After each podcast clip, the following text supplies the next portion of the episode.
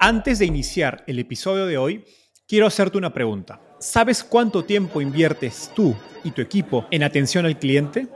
En el mundo de las startups, donde cada segundo cuenta y cada cliente es importante, Zendesk se convierte en tu aliado perfecto. Es como tener un equipo de superhéroes de atención al cliente a tu disposición. Zendesk es una plataforma omnicanal que integrará todos tus canales de comunicación como WhatsApp, email y redes sociales en un solo lugar. Gestiona tickets, ofrece una gran experiencia, aumenta tus ventas, pero sobre todo Construye relaciones cercanas con tus clientes gracias a Zendesk. Como beneficio exclusivo por ser parte de la comunidad startupeable, podrás probar el CRM de Zendesk completamente gratis por 6 meses. Y si decides continuar, tendrás 15% de descuento en tu primer año de contrato. Lo mejor de todo es que Zendesk escala de acuerdo a tus necesidades. Desde la oficina prestada donde empezaste hasta la compañía global que quieres construir. Compañías globales como Slack, Shopify y Airbnb confían en Zendesk para su atención al cliente. Ahorra tiempo, dinero y mantén felices a tus clientes.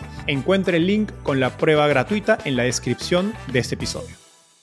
Software as a Service es uno de los sectores más desarrollados de startups en Estados Unidos. En cambio, en Latinoamérica aún son pocas las startups que han alcanzado una escala significativa, sobre todo atendiendo a clientes y corporativos locales. Hoy conversamos con Jaime Arrieta, CEO y cofundador de Book, una compañía chilena de software as a service cuya solución integral de gestión de personas es utilizada por más de 4.000 compañías y 400.000 trabajadores a la fecha. Book nació en 2017 y sin capital externo fue capaz de alcanzar millones de dólares en ventas antes de levantar su primera ronda de inversión en 2021 de fondos como SoftBank y Green Oaks Capital en una serie A de 50 millones de dólares. Jaime nos contó cómo construyeron el primer producto de Book y cómo consiguieron sus primeros clientes, también hablamos sobre su estrategia de go-to-market para ir de clientes pequeños hacia corporativos más grandes y para expandir internacionalmente. Finalmente, hablamos de bootstrapping y levantamiento de capital para compañías software as a service. Gracias a Teresita Morán y Andrés Gómez de Book, Neil Meta de Greenux Capital y Luis Rebolledo de Startup Chile por su ayuda para preparar esta gran conversación con Jaime. Hola, mi nombre es Enzo Cavalier y soy un convencido de que el emprendimiento en tecnología es una oportunidad histórica para resolver los problemas más urgentes de Latinoamérica. En este podcast conversamos con emprendedores e inversionistas de las startups más impactantes de nuestra región para descubrir cómo se idearon, escalaron y levantaron venture capital para solucionar problemas tan grandes como la educación, las finanzas y la salud. Recuerda visitar www www.startapeable.com, donde encontrarás todo un ecosistema de recursos para tu camino startup. Hola Jaime, ¿qué tal? Bienvenido al podcast. Hola Enzo, ¿qué tal? Muchas gracias por la invitación. No, un gusto tenerte acá. Jaime, empecemos con un poco de, historia. Cuéntanos cómo llegaste al fascinante mundo de las startups. Sí, te cuento un poquito. Em, parte, bueno, el emprendimiento parte de la familia. Eh, mi mamá es emprendedora, tiene su propio negocio, eh, mi papá también, entonces yo creo que fue un tema que siempre se habló en la mesa, obviamente no relacionado con tecnología en esa época. Em, pero después yo entré a la universidad y, ahí conocí dos cosas que me apasionaron. Uno, la tecnología. Eh, dentro de mis cursos de ingeniería tenía programación y me fascinó. Y fui ayudante de programación y me metí fuerte en el mundo de la programación. Eh, y también fue la primera vez que emprendí. Eh, nosotros hacíamos clase a, gente para preparar una prueba para entrar a la universidad y, nos juntamos y empezamos a hacer sedes y bueno, fue nuestro primer emprendimiento que fue bien exitoso, de hecho sigue andando, pero yo decidí salirme. Ahí trabajé en banca de inversión, pero después de la universidad, pero siempre que quise volver a emprender, siempre quise hacer algo relacionado con tecnología. Em, y ahí, mientras estaba como viendo bien qué hacer, decidí ir a hacer un MBA a Estados Unidos, donde conocí a otro de mis cofundadores. Y, los dos teníamos las mismas ganas de, emprender, hacer algo con tecnología. Y ahí un poco donde nace Book. Mientras estudiamos el MBA, al mismo tiempo empezamos a trabajar en esta herramienta que terminó siendo un software integral de gestión de personas. Súper. qué, qué interesante. He leído que, que una de tus siguientes ideas de negocio probablemente sea, sea NetTech. y yo, yo como inversionista en, educación estoy ansioso por ver, por ver eso. Pero bueno, en esta entrevista nos vamos a enfocar en, Book. Antes de empezar Book, ni tú ni tus cofundadores tenían experiencia en recursos humanos, eh, pero según entiendo, digamos, el origen de la idea nace de que estuviste eh, asesorando a una empresa familiar y te das cuenta pues que todos los procesos en torno a recursos humanos eran un desastre y todo se hacía de forma manual, muy arcaica. Me gustaría hacer doble clic en esta experiencia. Cuéntanos exactamente qué encontraste y cuáles fueron esos insights fuertes que te convencen de emprender Book. Sí, bueno, una, de las gracias, creo yo, como, como emprendedor es que siempre eh, como que veo el, problema antes de decir una solución. O sea, vi un problema que estaba tangible ahí en, el área de recursos humanos. Eh, me pasó tanto cuando estaba trabajando en banca de inversión que, yo quería ver mi liquidación de sueldo o el pago nómina, como le llaman ustedes, y tenía que ir a tocar la puerta a la oficina, pedir el papel, si se da un certificado también tenía que firmar un anexo por cambio de sueldo y también tenía que ir físicamente a firmarlo y era como todo tedioso administrativo y, no podía creer, siendo que había tecnología, era algo que se podía automatizar tan fácil, no estuviese realizado. Y efectivamente después fui a trabajar en una empresa familiar, eh, a hacer una consultoría simplemente, y me tocó ver que había mucha rotación en el área de recursos humanos. Ah, y ahí fui a esta, a esta oficina que estaba al fondo del pasillo, poco más que en la bodega, escondido ahí como bien back office. Eh, y uno entra para entender, sacar información de dónde se está generando esta fuga de talento. Y la oficina era un caos, o sea, no, no tenían por dónde ni siquiera tomar decisiones estratégicas porque no eran capaces de pagar bien la nómina. No eran capaces de, de contratar bien, hacían los pagos mal, lleno de papeles por todos lados, era es realmente un, un, desastre y eso me, me, quedó marcado, me quedó marcado, digamos, que, que no estaba bien resuelto el problema de recursos humanos en la organización y estamos hablando obviamente del activo más importante de cualquier empresa, o sea, yo creo que las empresas se construyen en base al equipo y el talento que uno forma, después viene el resto de las cosas. Em, y ese problema me quedó grabado en la mente. Eh, y eso era interesante, yo creo que que, y siempre le digo lo mismo, porque eh, yo me hablo con emprendedores y me dice, sí, yo no entiendo bien de esto. Digo, da igual. O sea, yo no tenía idea de lo que era recursos humanos, pero sabía que había un problema y sí sabía de tecnología. Eh, entonces yo creo que la gracia de la tecnología que te permite solucionar problemas que uno va encontrando en el camino, puede ser de cualquier tema. Podríamos solucionar un problema financiero o un problema operacional, pero en este caso tocó recursos humanos y, y si bien no sabíamos fue algo bueno también porque nos permitió cuestionarnos todo desde el principio. O sea, ¿por qué lo hacen así? ¿Por qué se ve esa información así? Quizás si hubiéramos venido del mundo de recursos humanos, quién sabe, hubiera estado como con mi cabeza seteada eh, al, uso de las herramientas que ya existían. En nuestro caso fue cuestionemos todo desde cero. Así que eso, eso es un poco la historia. Existe una, creo, una, una línea delgada entre que la experiencia te ayuda a ver un problema o entenderlo o en que, digamos, te juegue en contra y te hace humo quedarte o limitarte a cómo se hacían las cosas, eh, digamos, anteriormente y pues te cuesta más pensar, creo que fuera de la caja o fuera de las cosas, de las costumbres de, la industria. De todas maneras, yo creo que si, si hubiésemos venido a un mundo de recursos humanos no hubiéramos logrado armar Book, porque lo armamos desde cero con de una manera distinta a las herramientas que existen hoy en día. Fuimos los primeros en Latinoamérica a decir, tiene que haber una, una visión holística al colaborador una herramienta completa, en tu end de todo el viaje del colaborador y eso no existía. Habían herramientas de pagos de nómina y herramientas de gestión de talento. No existía la herramienta que viera todo y esa fue nuestra principal premisa. Eh, por ahí empezamos. Genial. Ahora, la gran mayoría de compañías exitosas de software de recursos humanos, de las, que he visto o he leído, son soluciones que integrales con múltiples módulos y como justo estabas describiendo, gestión de nómina y beneficios, procesos de selección, capacitación, evaluaciones de desempeño, etcétera, etcétera. Ustedes empiezan, digamos, su MVP es liquidación de nómina. ¿Cómo priorizas funcionalidades y por qué eligieron en este caso empezar con nómina? Sí, eh, buena, súper buena pregunta. Eh, primero decir que los software integrales que existen eh, son más bien fuera de Latinoamérica.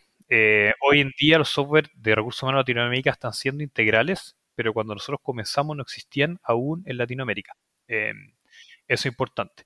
Y cuando uno decide por dónde empezar, eh, partimos por nómina porque al final recursos humanos tiene, hay una transformación digital en el área de recursos humanos. Se parte primero por la parte administrativa más higiénica. O sea, hoy en día el, el 100% de las empresas tienen que pagar nómina a fin de mes. O sea, hay que pagar los sueldos, ¿verdad? Los salarios. Por lo tanto, había que partir por ahí.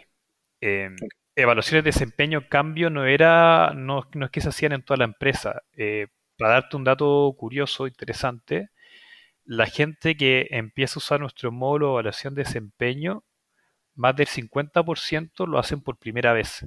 Es decir, es algo que están empezando a hacer. Es algo que en Latinoamérica se está empezando a usar ATS, se están empezando a usar LMS, solo el Learning Management System, están empezando a hacer encuestas de clima, pero la, la nómina no. Entonces, para entrar, tú tienes que partir por algo que estén usando todos, que para nosotros era la nómina, y sobre todo porque pagar la nómina te permite tener la información de tus colaboradores en tiempo real. Tú no puedes pagar más la nómina. Si tú partes, por ejemplo, en evaluación de desempeño, como son procesos que se hacen semestrales o anuales, después de que haces la evaluación de desempeño, tu base de datos de colaboradores queda obsoleta porque tienes que estar actualizando cada vez que haces una evaluación. En cambio, con la nómina te, te obliga a tenerla al día porque tienes que pagar bien la nómina. Tienes que estar, en verdad, la gente que está en ese momento trabajando en tu empresa.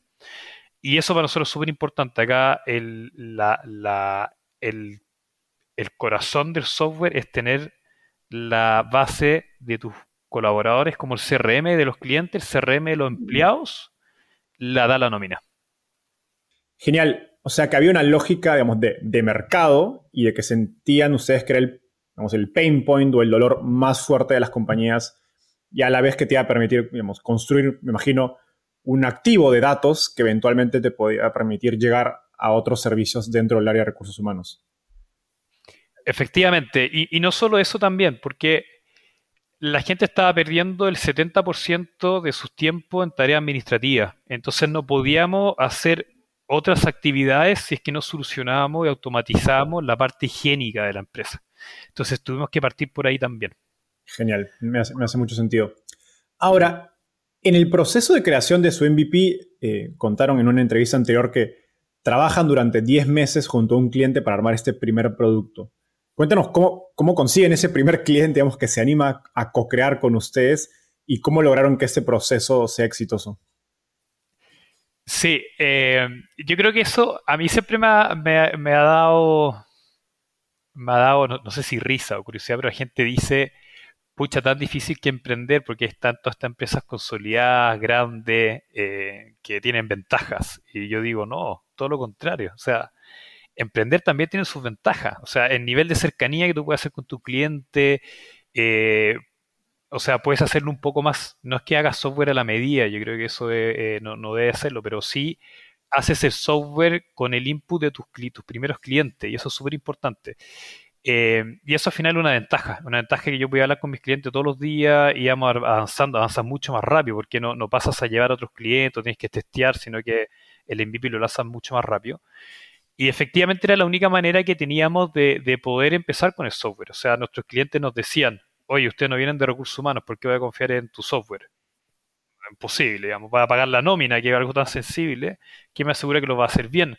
¿Quién me asegura que después de tres meses van a seguir trabajando? O sea, si no te funciona esto, ¿qué va a hacer? Entonces la única apuesta que teníamos era, mira, eh, hagámoslo juntos, vamos juntos y cuando te genere valor y, confíes realmente en la plataforma, me pagas. Y así partimos, de hecho partimos con tres clientes, lamentablemente dos de esos clientes eh, finalmente nos siguieron con nosotros, después de dos años nos volvieron a contratar, pero si hubieran rechazado al principio, quizá hubiéramos votado la idea. Dijimos, mira, ya tenemos tres clientes, partamos. Y mientras partimos con esos tres, logramos otros dos, después dos de esos tres se cayeron, pero al final como que nos permitió ir avanzando. ¿ah? Eh, y es una ventaja que uno tiene al principio. ¿Y qué cosas crees que definen que estos procesos de creación sean, o de co-creación con clientes, sobre todo enfocados en, digamos, en B2B, sean procesos exitosos? Sí, el, yo creo que uno tiene como desafío eh, traducir un poco las necesidades del cliente a lenguaje de programación, eh, el famoso Product Market Fit también que le llaman. Em, y, eso es importante porque el cliente te va a hablar, pero no te habla el lenguaje que, que uno quiere buscar una solución y tienes que entender de que ellos van a hay que saber, digamos, separar las cosas que son en verdad dolores específicos de la empresa a dolores específicos de la industria o del o, o del área de recursos humanos, porque al final lo que tú necesitas es justamente eh, sacar eso que puede ser escalable para otra empresa, ¿verdad? Eh, entonces, y eso también tiene negociaciones, porque ellos van a tratar de empujar a hacer desarrollos que, que les sirven específicamente a ellos, y tú como software tienes que ser capaz de conversar en este proceso de co-creación y ver qué cosas sí te sirven y qué cosas no, porque y ser franco desde el principio. Yo creo que muchas empresas caen en el error, me ha tocado ver harto con Angel Investor, de que hacen software un poco a la medida y van haciendo desarrollos que sí era un cliente importante, tuvo que hacerlo, y justamente lo que uno no puede caer en eso, transformar tu software en un Frankenstein y con cosas eh, a la medida. Así que ese proceso de co-creación hay que tener súper tu cuidado, porque hay que saber decir que no. Si no dijiste que no a nada de lo que te dijeron, estás haciendo algo mal. Y cuesta decirle que no a un cliente, cuesta. Eh, y, si no, te terminas convirtiendo en una agencia de desarrollo, que no es, efectivamente, la idea de querer emprender una, startup. Ahora, en el inicio de, startups con productos B2B, las ventas suelen ser lideradas por los fundadores. ¿Cuándo es el momento correcto para pasar de, de un modelo de ventas liderado por fundadores a empezar a construir un equipo? ¿Y cómo sucedió esto en Book? Sí, oye, impresionante como sabes, Enzo, la profundidad de, de startups B2B. Eh, efectivamente, B2B SaaS al principio los fundadores parten haciendo llamados eh, familiares, conocidos, amigos que trabajan en cierta empresa y le decía, por favor, dame tu contacto de recursos humanos. Y me dedicaba 24/7 a llamar y, y, bueno, no sabía que era buen vendedor. Ahí me di cuenta que en verdad me gustaba vender. Cuando te apasiona tema, vendía, fines de semana molestaba, etc. Y efectivamente uno empieza a vender y a generar una, una masa. Eh, y nosotros al principio como que no habíamos estudiado mucho en mercado SaaS. No sabíamos que existía todo este tema SaaS, no habíamos leído tantos libros SaaS, ahora obviamente entendemos todo. Eh, pero al principio era como ya, eh, me faltan manos para vender, contratemos más vendedores. O sea, era bien rudimentario, digamos, en ese sentido y, y nos hacíamos mucho, no sé, marketing inbound. Y contratamos vendedores y también salían a vender con sus contactos y así un poco fue como empezamos, mucho de, de outbound, digamos, en un principio. Y después nos dimos cuenta de que de que, bueno, habían hartas búsquedas en Internet, partimos obviamente con los temas pagados, y después eh, empecé a estudiar y me di cuenta que existía todo este tema del, marketing de contenido, de generar muchos leads de inbound, lo que uno hace a través de HubSpot, por ejemplo. Y ahí empezamos a avanzar fuerte en eso, en marketing inbound. Y diría que de hecho marketing inbound es nuestro principal canal hoy en día. Hemos armado buenas digamos, pilares de contenido, con harto ebooks al respecto y genera mucho, mucho tráfico. Eh, y después, uno, obviamente, uno empieza ya a especializarse en temas de armar una comunidad, de ser los referentes en temas de recursos humanos. O sea, cualquier tema relacionado a recursos humanos que quiera salir en, los medios, nos llaman a nosotros para preguntarnos nuestra opinión y, tener una voz autoritativa respecto al tema. Y así hemos ido creciendo. Y diría que marketing inbound ahora es nuestra principal fuerza de venta, o sea, nuestro principal canal, como te decía, junto con los referidos empieza a ver también ahí un canal muy importante y empieza a crecer con el tiempo, que es tus mismos clientes, después eh, un gerente de recursos humanos de personas se va a otra empresa y lo primero que quiere hacer es contratar Book o habló con su primo y trabaja en, persona y lo recomienda y es un canal que también hay que trabajar, o sea, fuerte con Customer Success, ¿verdad? Em, y por último, el, outbound lo hemos, ido especializando más a clientes más grandes. Yo diría que si tú no ves el espectro entero SaaS y clientes más enterprise, más grande hay que atacarlo obviamente con eh, outbound SDR principalmente. Clientes más chicos, más transaccionales que llamamos nosotros, tienen que venir principalmente por inbound. Y ahí uno se tiene que ir moviendo. Y si ya te vas, no sé, al B2C o, un B2B casi freemium, tiene que ser la venta full liderada por producto, o sea, product-led growth 100%. Eh, y Book tiene clientes chicos y gigantes. Entonces tenemos que hacer ambos. Eh, somos bien flexibles en cuanto a, nuestra fuerza. Esto, que explicas es, eh, lo cuentan en el libro Predictable Revenue, donde explican pues, un poco los distintos modelos de venta para distintos tamaños de, clientes, que para cualquier emprendedor que estén trabajando en software as a service creo que es un, un, Es un temazo, es un temazo. O sea, yo veo de repente empresas que son tickets muy chicos y están llamando clientes y dicen, no, no puede ser, eso tiene que crecer orgánicamente solo, eh, hacer el famoso flywheel, eh, etc. Totalmente. Vamos em, entrando un poco a la etapa, digamos, de, escalamiento o crecimiento de Book. Hoy tienen miles de clientes, eh, como nos explicabas, compañías de distintos tamaños, desde pymes o de repente incluso microempresas hasta corporativos de miles de miles de empleados, pero empiezan enfocados en empresas de 100 empleados en promedio, que podríamos decir que es una empresa pequeña, una empresa mediana. ¿Por qué deciden enfocarse en ese segmento en un inicio? Bueno, sí, eh, lo que nos pasa, nosotros partimos por nómina al principio. Eh, si bien rápidamente saltamos a la solución integral porque sabíamos que eso era lo que la gente quería. Partimos por empresas chicas y de hecho si tú te fijas, nuestro crecimiento a nuevos países sucede lo mismo. O sea, entramos a Colombia el 2020, partimos con empresas chicas. Perú 2021, empresas chicas. México lo mismo este año. Y lo que sucede es que el proceso de nómina es complejo. Eh, es sensible. Estamos hablando de pagar bien los salarios de la gente. Entonces una empresa de 5.000 personas, por decirte algo, no va a confiar en un software que llevan en mercado un mes. Imagínate un gerente de personas paga mal el sueldo o el salario de su gerente general. O sea, lo pueden, lo pueden, claro, efectivamente, hiciste un gesto de se puede ir para la calle. Lo vuelan. Lo vuelan. Entonces hay que partir chicos. Y es un desafío que nosotros tenemos. Partimos con empresas de 10, 20, pasamos la barrera de los 100, lo celebramos, pasamos a los 1000, lo celebramos. De hecho, ahora Perú pasamos la barrera de los 10.000, eh, nos contrató una empresa más de 10.000, en Colombia más de 5.000, pero uno va creciendo con el tiempo hacia arriba. Eh, y eso es algo que lamentablemente tenemos que hacer, cada vez lo hacemos más rápido porque ya no, nos ven como una solución regional y ya confían más. México nos ha costado menos escalar en tamaño, pero es un trabajo que hay que hacer, hay un trabajo que hay que hacer ahí. Genial, muy, muy, interesante la, manera de verlo desde, una perspectiva de producto.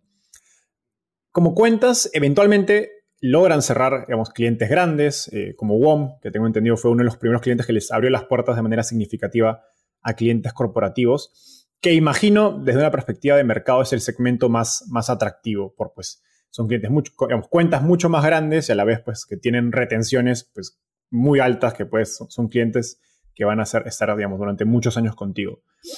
¿Cómo se diferencia la estrategia de ventas en, pymes versus corporativos? Sí, efectivamente lo que tú mencionas es importante.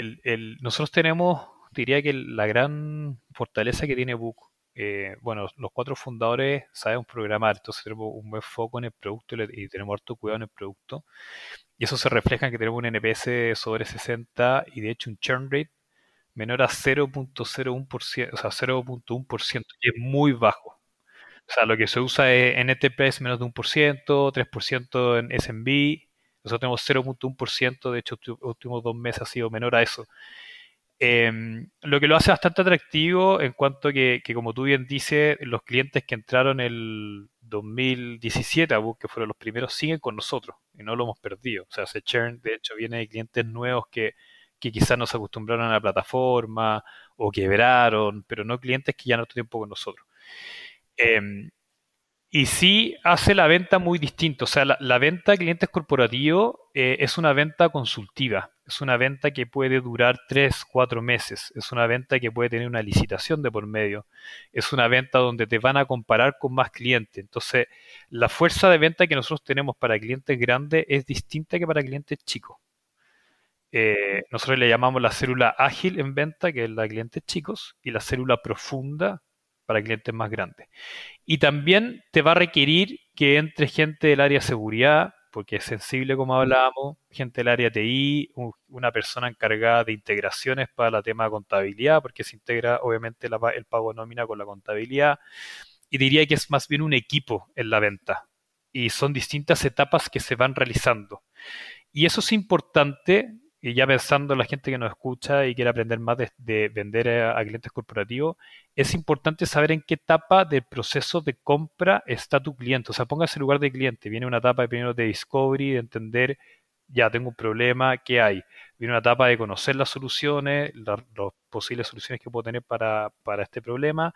Después viene una etapa en que comparo las soluciones, de cuál me gusta más. Entonces, saber qué qué cosas hacer en las distintas etapas. O sea, yo, por ejemplo, tratamos de enviarle, no sé, eh, casos de estudio de éxito a la gente cuando ya está tomando la decisión. Entonces, para que en verdad sepa, ah, es book. Pero cuando está en etapa de descubrimiento, quizás le mando información más relacionada al, problema, ¿te fijáis? O sea, agiliza tus procesos de nómina, algo un poco más general.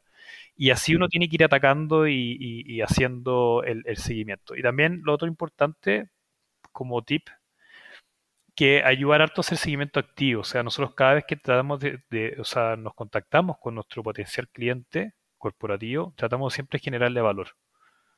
De enviarle una invitación a un webinar o mira, hablamos al respecto, hay un blog que te puede servir.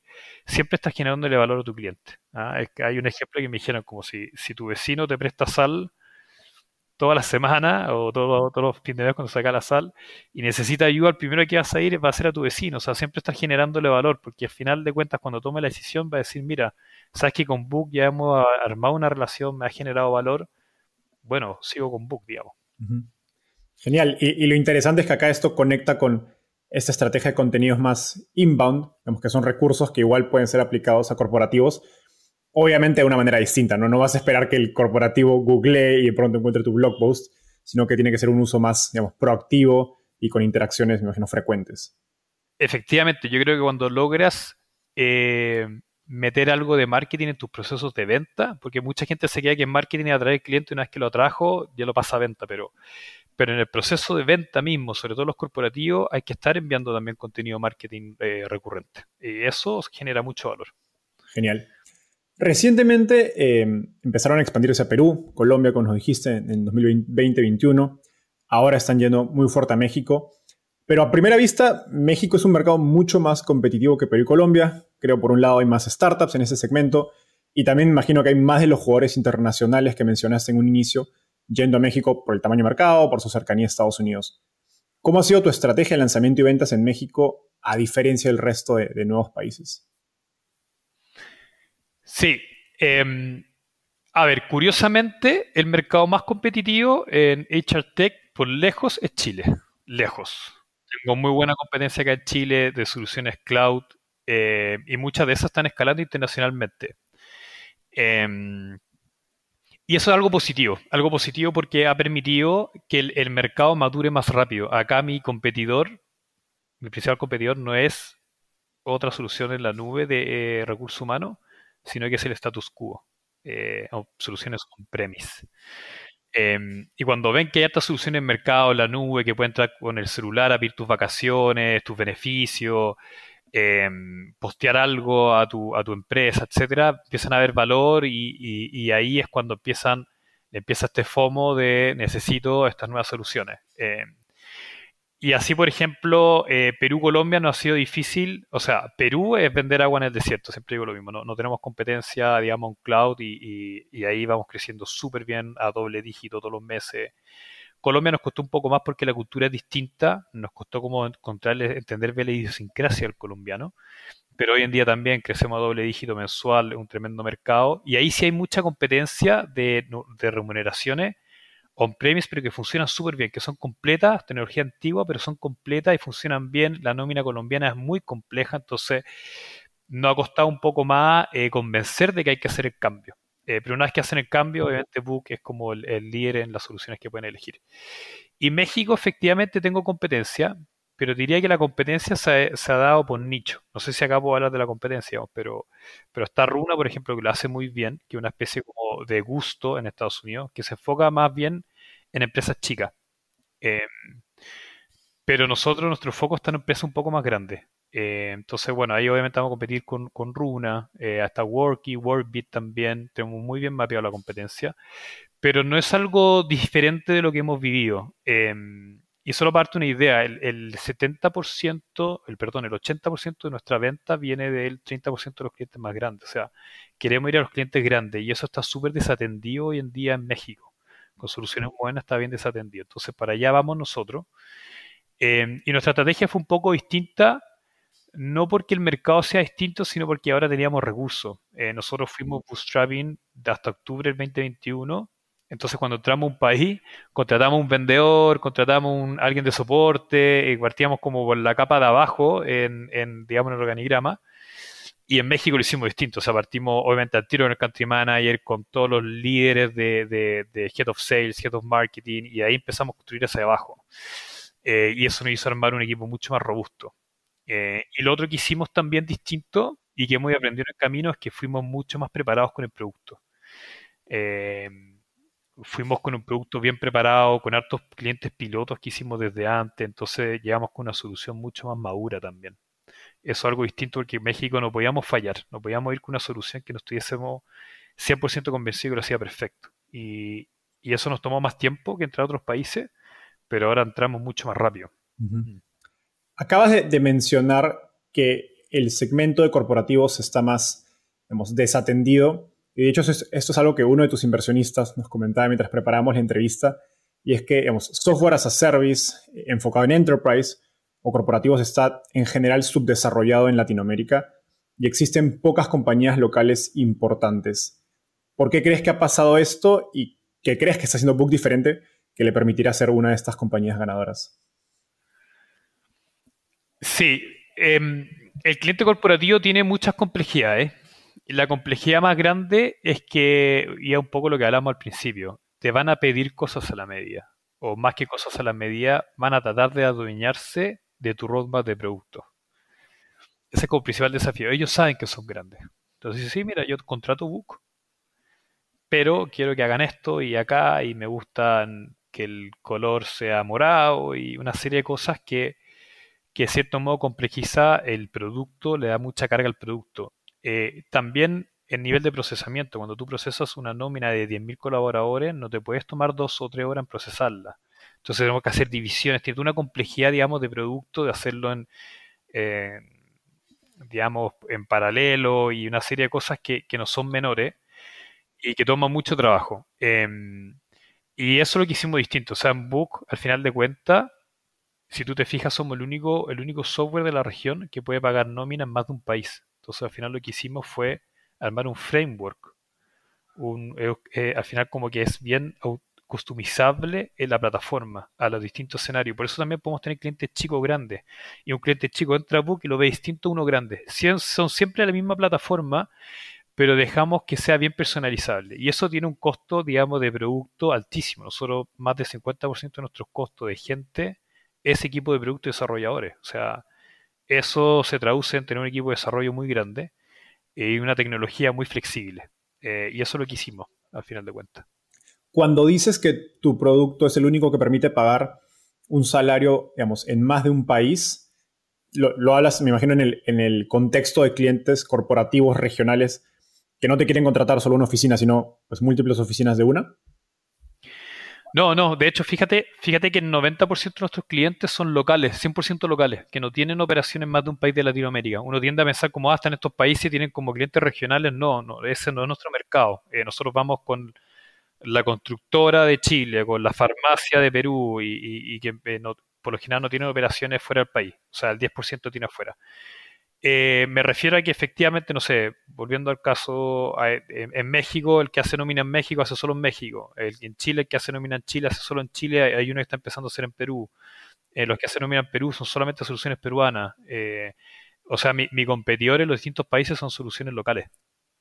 Ok, genial. Y ustedes, digamos, por este framework de tecnología que nos explicas, han sido capaces, digamos, de escalar y ajustarse a la complejidad de la nómina de cada país de una manera mucho más flexible. Sí, Sí, cada país hace la nómina muy distinto, o sea, lo que se paga retención de impuestos, seguridad social, eh, temas de salud. En esa línea es muy difícil, creo, competir en, software de, recursos humanos, como decías, pues e, estas compañías, súper grandes, buscan soluciones integrales con múltiples módulos que solucionen todos los procesos y encima de eso te piden pues personalización. Y, y, pues más, más módulos, más personalización significa más capital y más inversión en producto en ese contexto, ¿por qué decidieron bootstrapear y, cómo, fue, cómo crees que fueron capaces de competir sin levantar capital desde un inicio? Sí, nosotros cuando partimos con Book em, nos fue muy bien, yo creo, porque agarramos la ola. Uno siempre dice el emprendimiento es como hay que, hay que ser buen surfista, tener una buena, una buena tabla y una buena ola. Y acá agarramos un tsunami de ola en Chile. Eh, muchas empresas estaban buscando cambiarse y, llegamos al momento justo. Entonces fuimos capaces de crecer, porque había una necesidad en mercado muy grande, fuimos capaces de crecer a tasas de 4 o 5 por, eh, sin, necesidad capital, sin necesidad de levantar capital. Em, Entonces éramos muy eficientes en cuanto a marketing y ventas. O sea, no teníamos marketing y crecíamos, o, dos personas en venta y, cerrábamos, cerrábamos, cerramos. Entonces, cuando, cuando uno tiene, y esta es la, gran pregunta, cuando uno va creciendo, eh, uno tiene que ver qué restricciones va teniendo. Y mi restricción cuando uno ya crece 4 por o 5 por, no era capital, era armar una buena estructura, un equipo sólido de líderes, eh, armar una cultura en la empresa, la cultura acá es clave, armar una buena cultura. Eh, y esos cimientos, era nuestra, armar esos cimientos bien era nuestra restricción de crecimiento. Ya crecer más de 5 por, imagínate, tienes 10 personas, meter 60 personas, te destruye la cultura, no tienes la, base sólida de liderazgo, entonces, o el producto ya no te empiezan a llegar muchos requerimientos y empiezas a dar un mal servicio, entonces no era un recurso de dinero, era más bien de tiempo y de talento. Y ya en octubre 2021 estábamos volviendo a crecer 3 por, nos dimos cuenta que ya eh, Perú, Colombia y obviamente teníamos una base de venta más grande, ya nuestra restricción sí era capital para seguir creciendo a esa tasa, a ese ritmo. Y por eso decidimos ahí levantar capital. Pero antes no tuvimos la necesidad, éramos capaces de crecer una tasa que era muy alta y crecer más rápido que eso ya te destruye un poco el, negocio. ¿ah? Es como ir en el auto Fórmula 1 y meterle ese extra a la curva y uno choca, digamos. ¿ah? Eh, no quisimos correr ese riesgo. Explícanos más, más, de este viento de cola o esta ola que, que, haces referencia y, digamos, en, en, qué se traduce en el hecho de que te haya permitido ser tan eficientes en capital, con tanta demanda, sin necesidad de invertir en marketing. Sí, el, negocio que tenemos nosotros es bien atractivo, o sea, es un ticket grande de venta, como te decía, un churn eh, bajo. Y lo otro interesante es que tiene esa venta recurrente, o sea, yo no tengo que volver a salir a venderle a ese cliente. O sea, yo cierro 100 clientes, eh, cierro el equipo de venta, el equipo de marketing y sigo teniendo esos 100 clientes todos los meses. Y 100 clientes y 100 no tengo que volver a vender. Y eso lo hace extremadamente eh, atractivo. Entonces fuimos muy eficientes en, cuidar bien nuestros recursos y, por eso también me gusta el partido bootstrapping, porque de cierto modo tenemos una conciencia por el uso de recursos muy importante.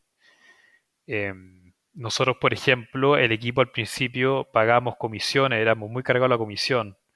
Eh, buscábamos gente em, que de cierto modo necesitaba flexibilidad para trabajar, porque tenían, no sé, eran madres de familia y lamentablemente tenían que ir a dejar a los niños al colegio y, bueno, nosotros dijimos, pero pueden vender igual, o sea, eh, llegan a la casa, pueden tomar el teléfono, meterse al computador. Entonces como que no, pero aprovechamos, digamos, de esa situación de mercado em, y contratamos fuerza laboral que era súper flexible al principio en cuanto a venta. Em, entonces fuimos eficientes en capital, fuimos muy eficientes en capital y, nada, eso, es algo que agradecemos hasta el día de hoy, digamos. Eh, porque si levantamos capital, mantenemos la cultura, esa conciencia de, gasto que, igual es relevante, sobre todo en los tiempos de ahora que estamos viviendo. Totalmente. Y, esas cosas que mencionabas al inicio son las bondades del, modelo software as a service, en lo que me gustaría preguntarte ahora en el contexto de, que levantaron capital. Digamos, como decías, en, octubre del 2021, pues deciden levantar esta serie que fue una de las más grandes, si no me equivoco, la más grande para una startup eh, software as a service en Latinoamérica de todo. Es la serie más grande de Latinoamérica. Wow, ok, ok. Genial. o podríamos dicho serie SIT o sí. Total. Y en mi experiencia, la inversión en SaaS es bastante parametrizada, pues uno puede obtener mucha información y métricas comparables de empresas, digamos, software a service públicas, pues hay los hay índices donde uno puede ver eh, Zoom, digamos, Datadog, múltiples compañías de, este segmento. ¿Qué recomendaciones de levantamiento de capital le darías a emprendedores específicamente en el sector SaaS? Específicamente el sector SaaS. Eh, sí, SaaS tiene ciertas cosas que lo hacen especial y también depende mucho eh, del segmento cliente.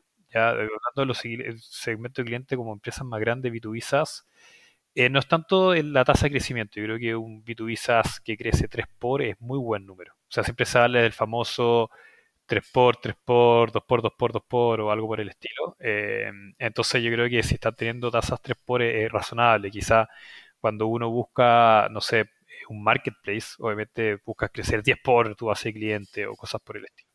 Acá en SaaS es distinto. Entonces, más que el crecimiento, eh, es muy importante el unit economics. Em, o sea, que en verdad sea un negocio rentable bueno. O sea, cuánto es tu margen bruto, ojalá que sea sobre el 80 2,83%, cuánto es tu churn, ojalá menor al 1% que hablábamos, cuánto es tu magic number, digamos, la eficiencia en cuanto a venta, o sea, yo gasto tanto en marketing venta, cuánto me retorna el siguiente trimestre, ojalá que sea sobre 1 el magic number, tu LTV CAC, obviamente también lo puedes ver, eh, sobre 3, 4 veces pasadas o payback, eh, ojalá menores a 12 meses. Entonces hay hartas métricas.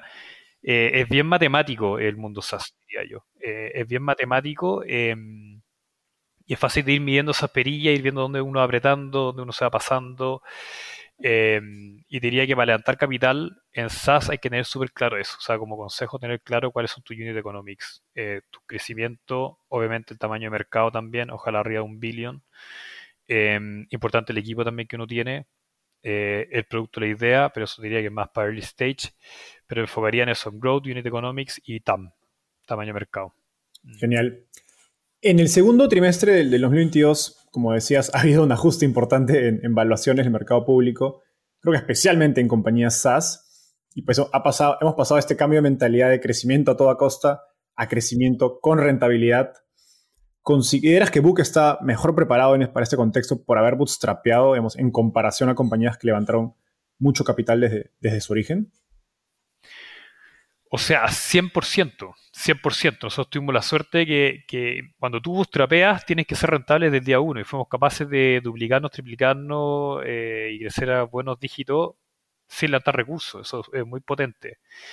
Eh, y de hecho, un poco lo que hemos hecho con los recursos ahora, eh, efectivamente empezamos a tener un burn, burn rate porque queremos adelantar cierta venta, o sea, adelantar nuestra llegada a México, crecer un poco más rápido. Para nosotros es muy importante una vez que tú tomas el cliente, nosotros en una estrategia de tomar la mayor cantidad de logos posibles. O sea, acá tú tomas tu cliente y se queda contigo para siempre. Después uno puede hacer el upsell y no qué sé yo.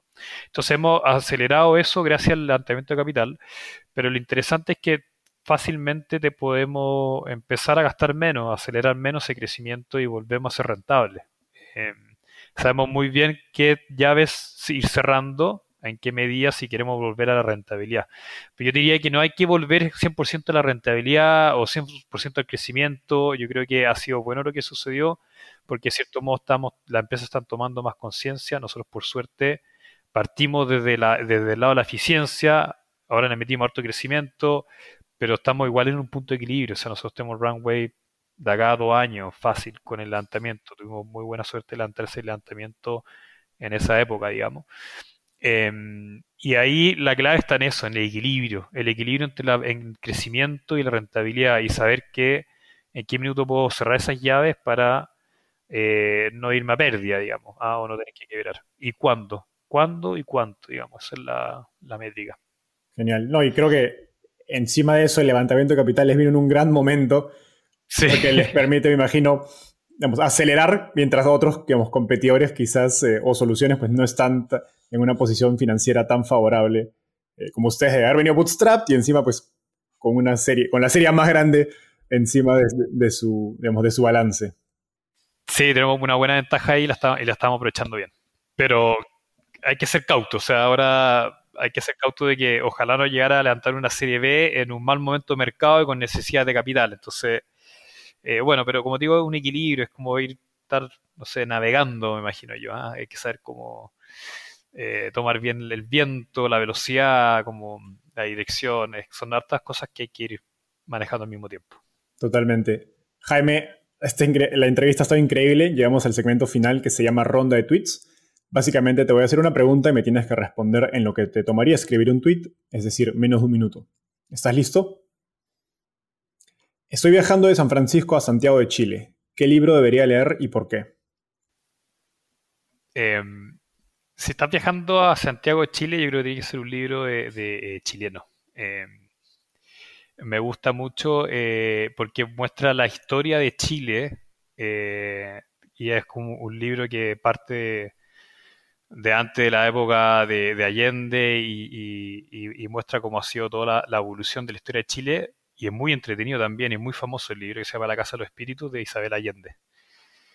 Em, lo recomiendo 100%, es muy entretenido y tiene muchas cosas de la historia de Chile, de la vida en el campo también. Em, a mí me encantan los, los, digamos, autores hispo, americanos y eh, latinoamericanos, perdón, y, Isabel Allende, sí, es muy buen libro, recomendado. Voy a hacer una doble recomendación de ese libro porque lo he leído y fue uno, de, mis, libros favoritos de haber, haber, leído. Hay una película también, para el que quiere resumen, porque igual es largo el libro. Exacto, pero es, fascinante, es, creo que es una, historia muy, muy, muy entretenida de, leer. Sí, habla como de la familia chilena también, eh, no, bien interesante, sí. ¿Qué te gustaría cambiar del mundo de las startups en Latinoamérica? Yo creo que algo que hicieron, em, que, es crecer el cuento. Yo diría que, igual algo que ha cambiado hace cuatro años, que antes como que habían emprendimientos, pero eran más bien locales, sobre todo en Chile pasaba harto eso. Y después apareció obviamente Corner Shop, Notco, eh, y fueron como abriendo eh, la, selva, por así decir, y, empezaron a aparecer mucho más emprendimientos.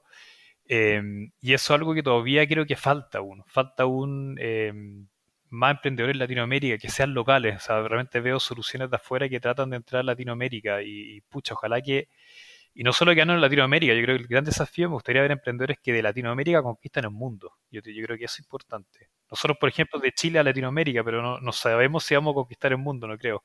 Ah, y, y eso, yo creo que hay harto talento en Chile. Me gustaría que se eh, que creciera más allá de las fronteras, de todas maneras. Totalmente. Finalmente, ¿quién es una emprendedora o emprendedor en Latinoamérica al que crees que debería entrevistar y por qué? Sí, a mí me gustan harto los emprendimientos con, con propósitos que van más allá y que tienen obviamente em, que son más allá de, digamos, del que tienen un impacto social importante. Em, y en ese sentido me gusta mucho lo que lo que ha hecho y volver a la empresa chilena. Obviamente hay que darle más, más vitrina a la empresa china, pero me gusta mucho lo que hace Will the World, que entiendo que ya lo entrevistaste, Álvaro Silverstein, que le tengo mucho cariño, era compañero mío. Me gusta mucho lo que está haciendo al, al, gramo y me gusta también eh, Carun. O sea, estos Carun que son un anteojo, em, venden anteojos pero con materiales reciclables. Eh, redes de pesca y cosas por el estilo se están, bueno, expandiendo por todo el mundo. Así que es también una bonita historia y, y son emprendedores que admiro harto. Genial, no, de hecho, Álvaro de Will the World te recomendó en su, episodio. Exacto. Así que buena coincidencia y bueno, ya Cote del Gramo espero no, nos está escuchando porque ya le estaba fastidiando para que venga el podcast y hasta ahora no hemos logrado coordinar. Sí, pero esos son, emprendimientos que, que, a mí me encantan, digamos, que tienen bien marcado ese tema social y logran ser exitosos también. Totalmente. Eso fue todo por hoy. Gracias Jaime por, por darte el tiempo. Un gusto tenerte acá. El resto de la audiencia nos vemos en un próximo episodio. Bye. Muchas gracias a eso. Hasta luego.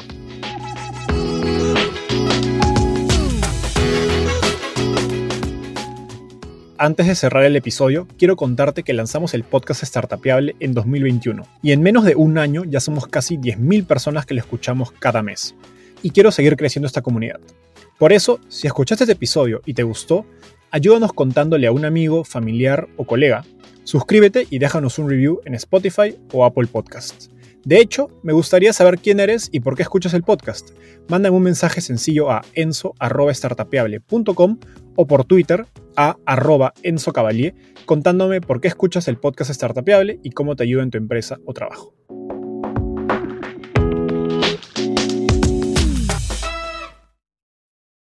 Este es un podcast producido por Explora.